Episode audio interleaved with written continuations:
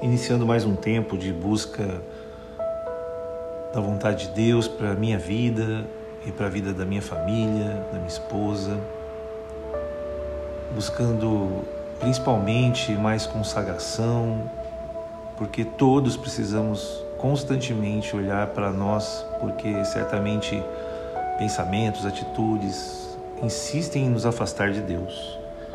E a gente precisa ter essa sensibilidade e voltar os olhos para o nosso Pai e pedir perdão, se esforçar no caminho de buscar fazer a vontade dele. Então o jejum ele é primeiro para a consagração pessoal e depois ministerial, porque é uma grande responsabilidade pastorear e cuidar das ovelhas de Jesus.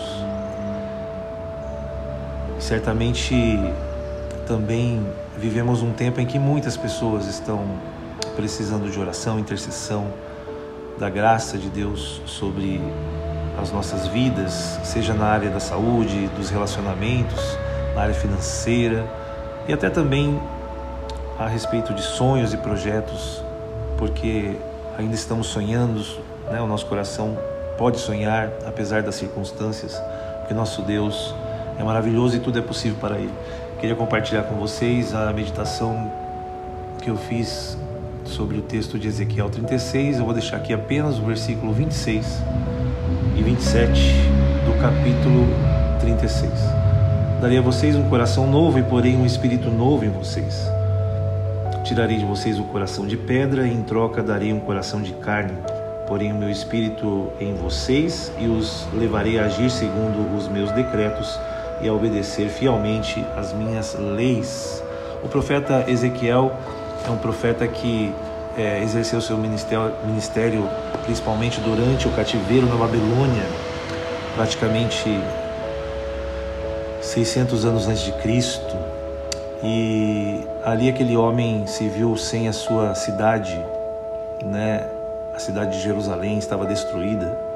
Ezequiel é um profeta que marca o início das sinagogas para os judeus.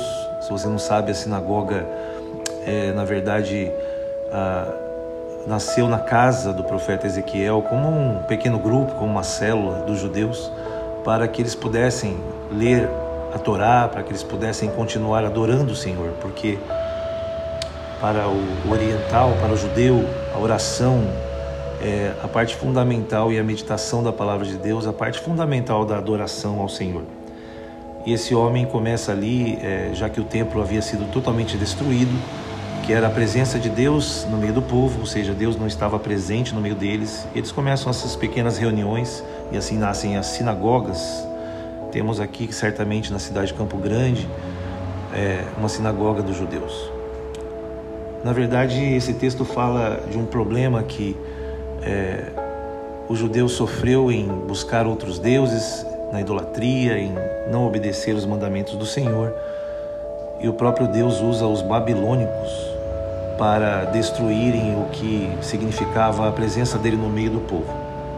Esse povo estava sofrendo não só a escravidão, mas sofrendo pela ausência da presença de Deus no meio deles.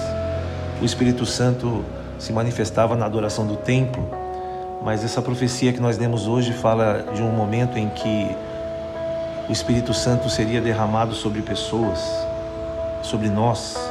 Isso aconteceu quando Jesus ressuscitou e o Espírito de Deus, que foi esse poder que ressuscitou a Cristo, estava sobre ele, e ele sopra o Espírito Santo nos seus discípulos em primeiro lugar, quando ele aparece é, com o seu corpo glorificado antes de ir aos céus e depois pede para os discípulos esperarem o Pentecostes, onde o Espírito Santo foi derramado sobre toda a igreja e todos começaram a profetizar. Hoje eu e você temos essa, esse privilégio nós, quando aceitamos a Cristo, recebemos o Espírito Santo.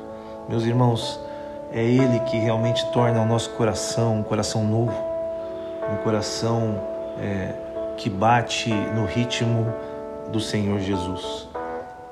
O Espírito Santo dá esse compasso e que nos possibilita a realmente obedecer a Deus e a sermos fiel a Ele. Sem o Espírito Santo, isso não seria possível.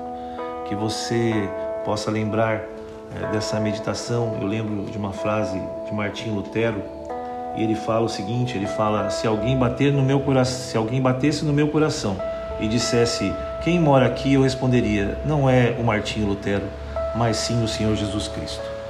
Que Deus abençoe sua vida e que você tenha neste dia a plena certeza de que seu coração está cheio do Espírito Santo e da presença de Cristo, batendo e dando um ritmo de caminhada que Ele deseja para a sua vida. Que Deus te abençoe em nome de Jesus. Logo estarei orando por vários irmãos e irmãs que deixaram seus pedidos individuais, mas essa palavra é para que você se alegre na presença do Espírito Santo em seu coração. Deus te abençoe.